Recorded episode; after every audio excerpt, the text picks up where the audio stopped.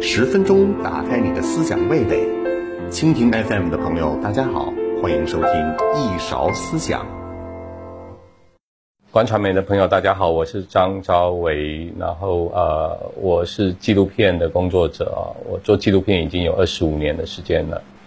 然后在二零零六年的时候，我从台湾搬到北京来工作跟生活。呃，同时也跟另外两个在北京的台湾朋友呢，我们成立了一个纪录片的非盈利的组织，叫做 CNEX CNEX。在 CNEX，我们做了蛮多关于两岸三地的导演的作品啊，我们做了一些孵化、孵化跟这个推广的工作啊。那我自己也是一个纪录片导演啊。我最近的作品是《冲天》跟《本来面目》啊，《冲天》是关于抗战时期的空军飞行员的故事，《本来面目》是一个从中国大陆后来到了台湾的一位禅宗的法师圣严法师的故事。呃，我想我目前这样子的状态，算是在两岸里面都是比较少见的。大家也知道，说是。从台湾到大陆来工作的大部分，你说要不就是生意人，要不就是在学校里面教书，要不就工程师嘛，这些比较多。如果是文化的领域里面，广告导演还蛮多的啊，这些技术人员也还蛮多的。但是纪录片的领域就是非常非常的少这样子。但纪录片它又有一个跟你说广告或者是剧情片或其他的像。比较娱乐性的东西，它有一个天然的呃不一样的地方，就是它负担了一定的文化的任务跟社会的责任在里头。所以回到我自己个人的呃工作，或者是甚至我的创作而言呢，我我一方面大概有两个方向吧，或者是三个方向。第一个方向当然是我希望我做的影片是我们。同文同种的观众都是喜闻乐见的，这个是很重要的。我我不太重视说我的影片能够得奖啊，或者是怎样，因为我觉得那都是其次的问题。我觉得我做的影片最重要的是观众要愿意看，否则我可以不用做纪录片啊，这么辛苦，我我可以去拍广告啊，我可以去拍电视剧啊。那既然选择了做纪录片，它就是一定有这样子的文化的任务跟社会的责任在在，对吧？啊，这是第一点。第二点就是说，我希望在纪录片的这条道路上面呢，我能够不断的去探索，从中国文化的立场去重新找到纪录片是什么，之于中国文化跟中国历史是什么。第三个是放在今天的市局。底下，呃，或者甚至是两岸关系底下，呃，我曾经在台湾的一次的放映里面之后，我说，我如果将来要做类似说近代史的题材，我绝对不会去做那一种要再次复制冷战的那一种方向的题材了。我做的不管是什么题材，一定是为了终结冷战而做的。啊，这个大概是我的三个方向吧。嗯。我我想你指的是说，大概九十年代的时候的台湾的那些，包括学生运动跟社会运动的风潮，就是它不只是反对当时候的领导人李登辉个人啊，不完全是针对个人，是当针对当时候的整个他所代表的那个体制吧。他所代表就是国民党在台湾那时候的呃所谓的统治，他已经到了一个状况是呃僵化的，然后是。呃，不能够去呼应到呃社会变化的需求的这样子，但是这个过程里面，但在九十年代的前后，因为我们作为新一代的大学生、新一代的年轻人，就等于是可能去发起了一些行动吧，对这样的体制去进行一些冲击，但那那那其实是一个呃。果而不是一个因，就是说，我们是在整个从八十年代，甚至从七十年代以来，台湾的社会的变迁跟政治的变迁底下，啊，才会有九十一九九零年的那样子的一个行动啊。所以，重要的是我们要看到，呃，在我之前的呃甚至前一辈前一辈的年轻人他们所曾经做的事情，比方说在七十年代的这一些呃乡土文学的运动啊，然后这些呃民歌的运动啊，这些跟社会呃想要去产生关系的这些文化跟思想的运动，然后到了八十年代的时候，它有更广泛的这一些农民运动，然后跟劳工的，然后这些环保的、妇女的。这些社会的行动，又在我我的前一辈的时候，他们其实都已经呃做了非常多的耕耘了。然后到了我们进大学跟研究所的时候，呃，其实就有一批新的老师跟教授，就大概大我们十岁的一批新的老师跟教授，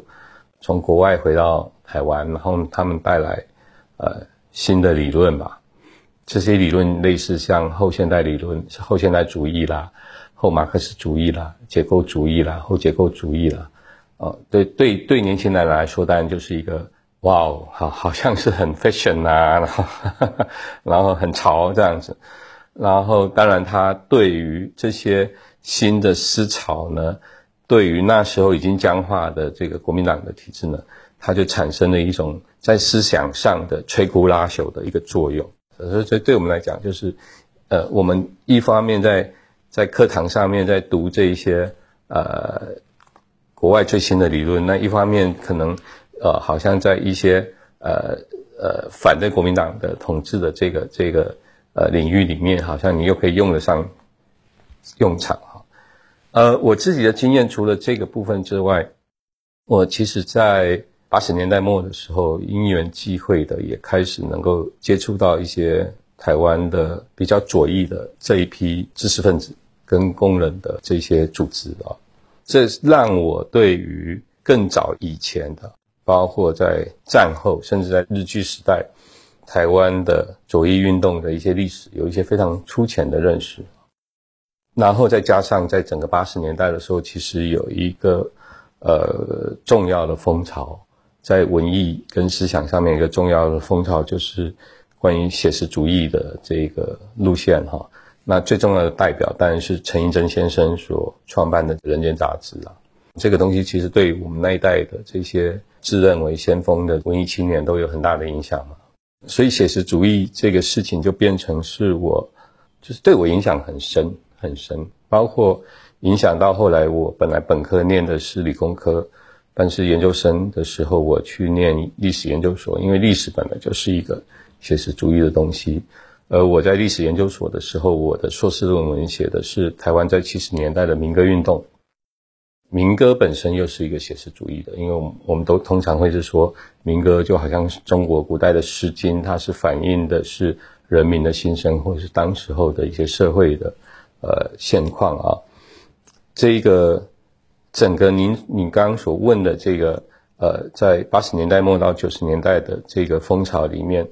不管外来的理论啊，这些后现代啊，这些结构主义的理论是怎么样子，但是写实主义、现实主义的这一条路线呢，一直是到我今天都还是深深的影响着，呃，我的工作跟我的创作，对。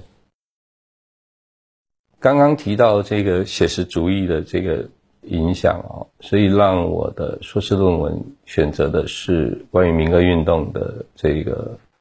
其实民歌运动深受乡土文学运动的影响了，那乡土文学运动也是一个写实主义的一个呃潮流嘛，这样子。那么到了九十年代的时候，呃，因为当时候的这些。呃，影音的器材其实已经非常开始，非常的轻便啊。大概在九四年的时候，我也有了我的人生中的第一台的摄像机啊，那时候叫 V 八了，就家用摄像机。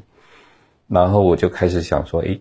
是不是可以利用这种新的工具，可以去做一些关于记录啊、纪实啊，甚至历史的这种影像化啊这样的事情。所以从民歌。运动的研究到呃纪录片的工作，其实对我来说只是那个载体跟那个表现的方式可能不一样啊，但是它内核是一样的这样子。那么因此我就是在呃九五年的时候就去了英国去又念了我的第二个硕士班，就是呃纪录片的制作的硕士班。然后九七年回到台湾的时候，我就开始从事这个纪录片的创作的工作。啊，那但是这里面还有一点很重要的是说，因为写实主义的影响啊，以及我刚刚前面说到的，因为跟这一些台湾的左翼的工人组织啊，这些知识分子的，甚至老师们的熏陶，让我觉得文艺的创作这件事情，它不是一个个人的事情，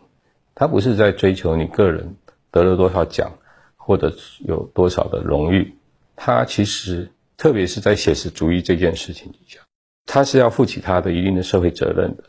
那这个社会责任是什么呢？就是你的作品除了它的内容、它的主题之外，这个作品本身你是要尽可能的让越多的观众能够接受，然后能够产生一种互动啊，这个是应该是我作为一个纪录片工作者应该要去追求的目标了。假设我今天是拍剧情片的，或是我是拍。呃，实验片的那当然就是我我我爱怎么做怎么做，那是属于艺术创作的范畴。但是在我的内心深处，我始终不认为纪录片是艺术创作。你可以运用艺术的手法、艺术的观念去把它放在你的作品里面来运用，但它的本质上面，它是社会运作的一部分，社会内部跟外部彼此沟通的一个媒介了。所以，我我我我我就从很早的时候，我们在创立 Cinex 的时候，我们就说，呃，纪录片是什么呢？是让山边的人知道海边的人的生活是什么样子，让南方的人知道北方的人的社会生活是怎么样子，让东方的人知道西方的人是什么样子，那让男人知道女人的那个内心世界是什么样子，是一个相互沟通的媒介。所以我从呃。九五年开始从事纪录片的工作，我从来就没有放弃过这个，呃，我我认为的最核心的一个价值，啊，一一直到今天都是这样，对。